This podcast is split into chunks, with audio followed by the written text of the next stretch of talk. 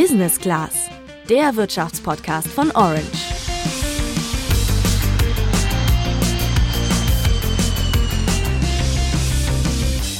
Tja, schon wieder keine Einladung zum Bewerbungsgespräch, obwohl die Stelle perfekt zu dir passt. Das erste Mal präsentiert man sich bei einem Unternehmen in der Regel mit dem Lebenslauf und wenn du da Fehler machst, verspielst du deine Chancen schon bevor dich die Personaler persönlich kennenlernen können.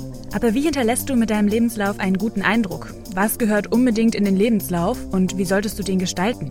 Das beantworten wir in dieser Podcast-Folge gemeinsam mit einigen Profis. Eins vorneweg. In deinem Lebenslauf solltest du immer ehrlich bleiben, auch wenn du einen guten Eindruck hinterlassen willst. Dass im Lebenslauf geschummelt wird, ist nämlich gar nicht so unüblich. Studien, wie etwa die der Personalberatung Robert Half, zeigten eine Betrugsquote von 30 Prozent unter den Jobsuchenden. Und bei einer Befragung von LinkedIn unter rund 2000 Teilnehmern gab jeder Vierte zu, aus taktischen Gründen beim Thema Arbeitslosigkeit gelogen zu haben. Nicht ganz so sorgfältig mit ihrem Lebenslauf war auch die Kanzlerkandidatin der Grünen Annalena Baerbock.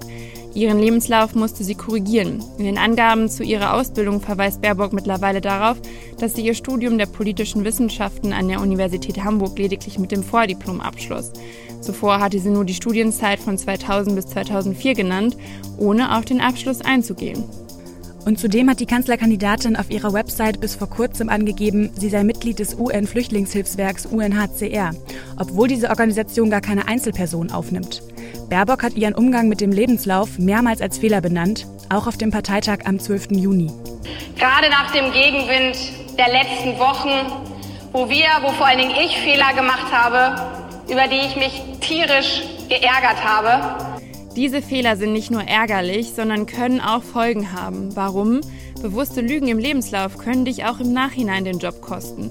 Wie du ganz ohne zu lügen das Beste aus deinem Lebenslauf rausholst, klären wir daher jetzt in dieser Folge. Ich bin Juliane.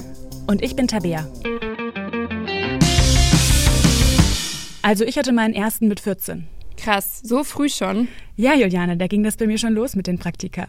Ich muss aber zugeben, dass der erste Lebenslauf noch ziemlich basic war. In dem habe ich noch Hobbys und Interessen erwähnt und das Bild hat damals eine alte Schulfreundin gemacht. Ein paar Jahre später habe ich dann professionelle Fotoaufnahmen machen lassen und ordentlich Zeit investiert, damit der Lebenslauf auch einen guten Eindruck macht. Bist du denn dann jetzt mit deinem Lebenslauf zufrieden? Ja, ich weiß nicht so richtig. Ich finde, man macht da viel nach Gefühl.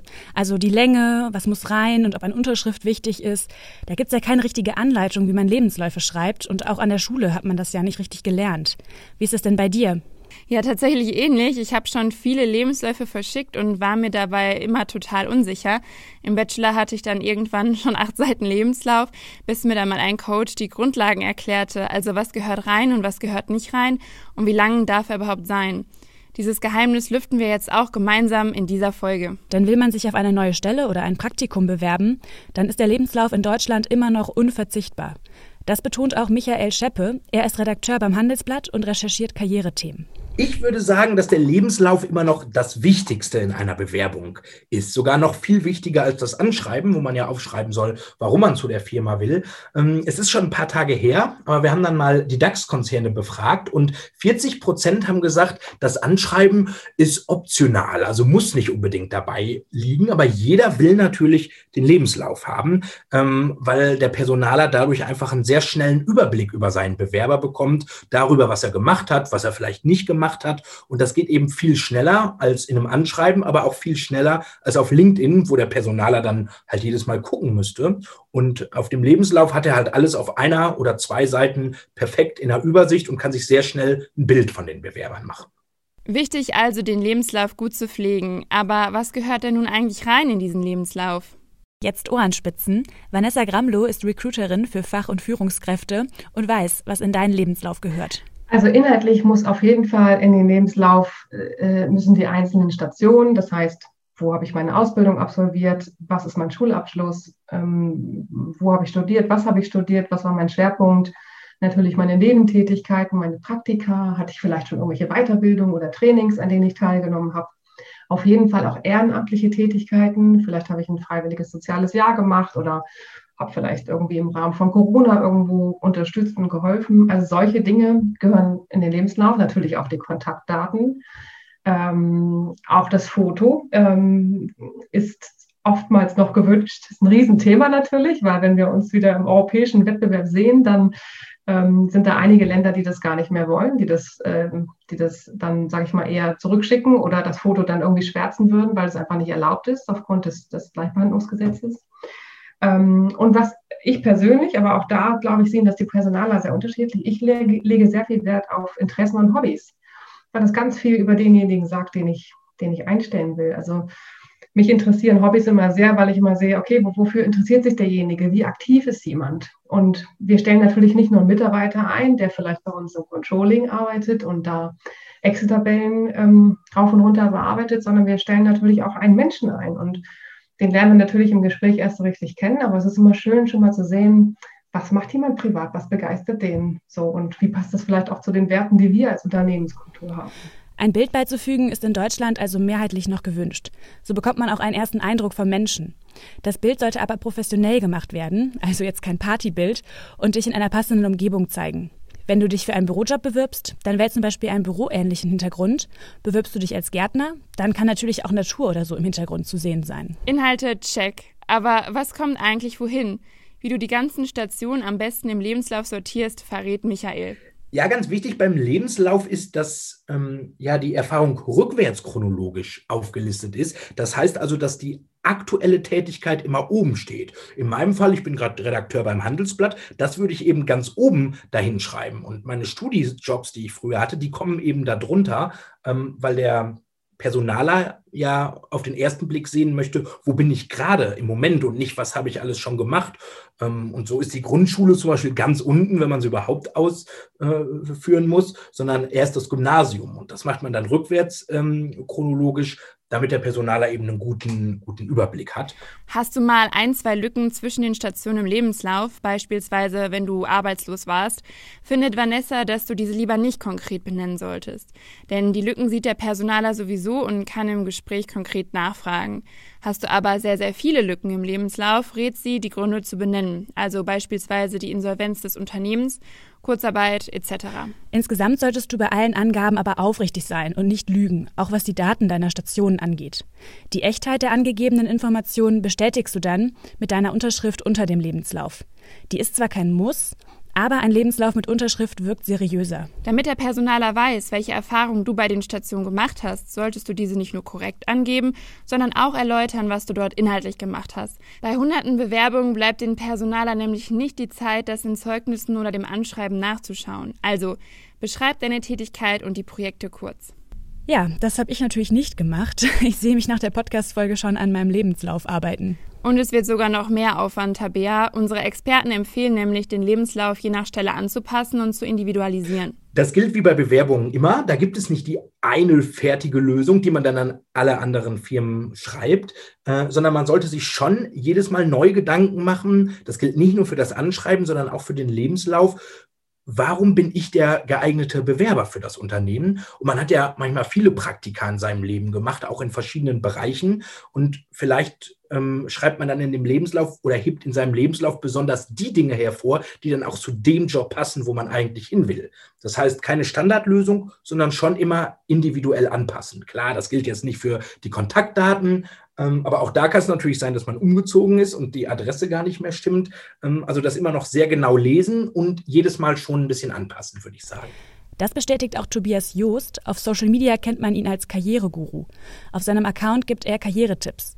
Und er bekommt täglich hunderte Nachrichten und auch einige Lebensläufe zugesendet. Also ich bin zu 100 Prozent der Überzeugung davon, dass jeder Lebenslauf für jede Stelle individuell gestaltet sein muss. Warum? Weil es so wichtig ist, eben nur die Tätigkeiten darzustellen, die für dieses ganz konkrete Anforderungsprofil relevant sind. Ein Personaler interessiert nichts anderes als das, was in seinem Anforderungsprofil in der Stellenbeschreibung steht. Umso wichtiger sind natürlich hier bestimmte Keywords, die bereits in der Stellenanzeige stehen. Derer muss ich mich natürlich bedienen, bestimmte Buzzwords, und die muss ich einflechten in meine Stationen, die ich in den Tätigkeiten absolviert habe.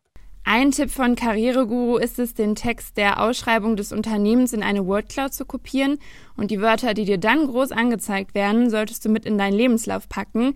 Wichtig dabei ist nur, dass der Lebenslauf trotzdem flüssig lesbar bleibt. Keywords werden dabei immer wichtiger, denn immer mehr große Unternehmen, die viele Bewerbungen erhalten, werten Lebensläufe im ersten Schritt automatisch aus.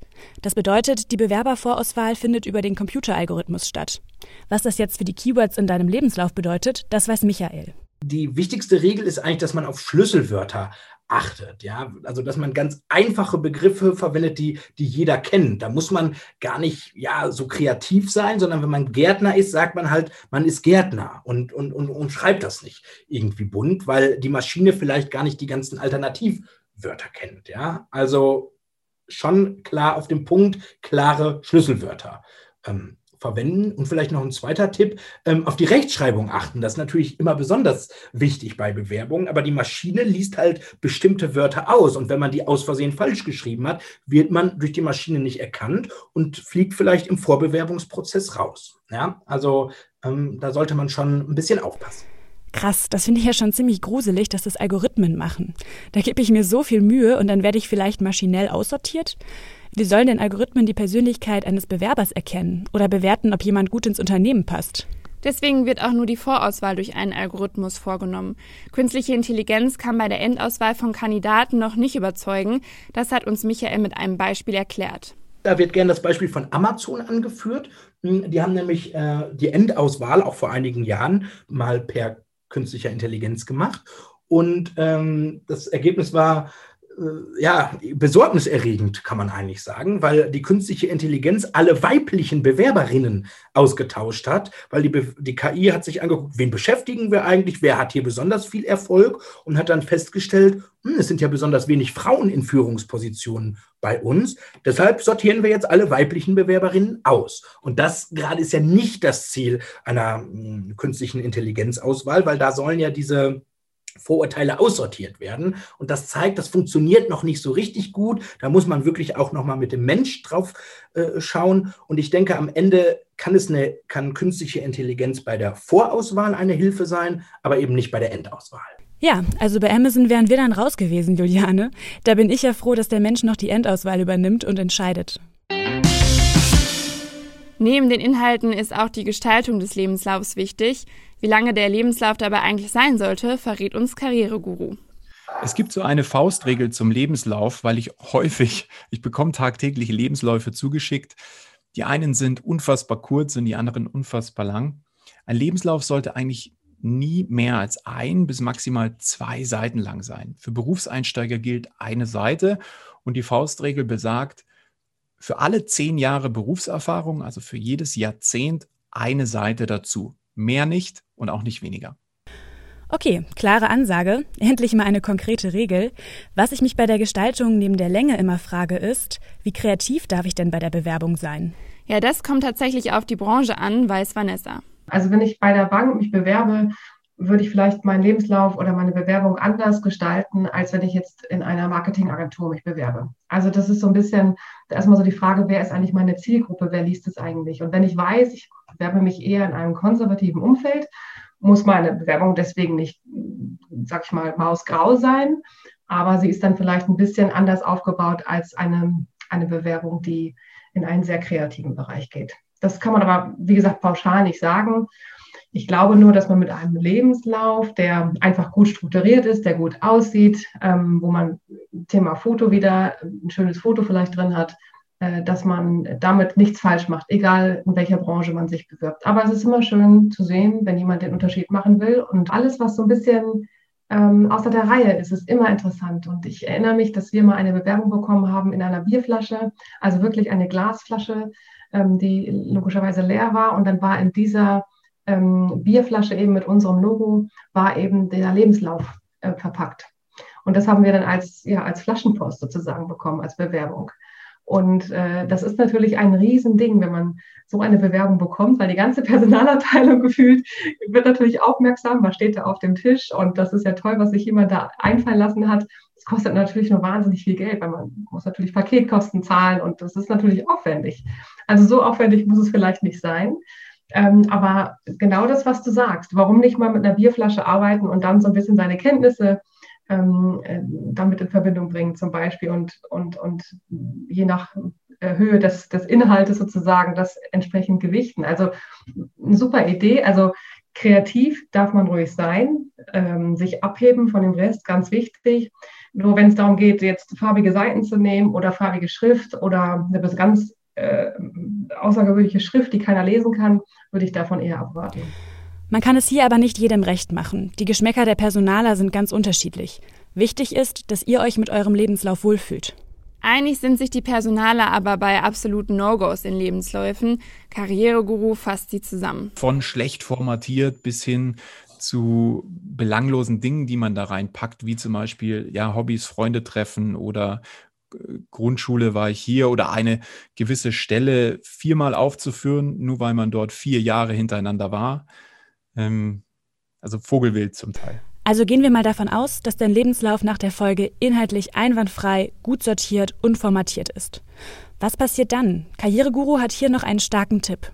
Also ich bin ein Riesenfan davon, auch nach Absenden der Bewerbung auf LinkedIn ein kleines Signal zu geben. Natürlich muss man dazu sagen, das Profil sollte erstmal entsprechend gepflegt sein und im besten Fall solltest du da auch schon ein Weilchen aktiv sein, vielleicht mit eigenen Posts einfach mit relevanten Fakten oder einer gewissen Art Ergänzung zu deinem Lebenslauf. Einfach nur ein Profilbild und einen Namen zu haben und dann wild Personaler anzuschreiben, macht hier keinen Sinn.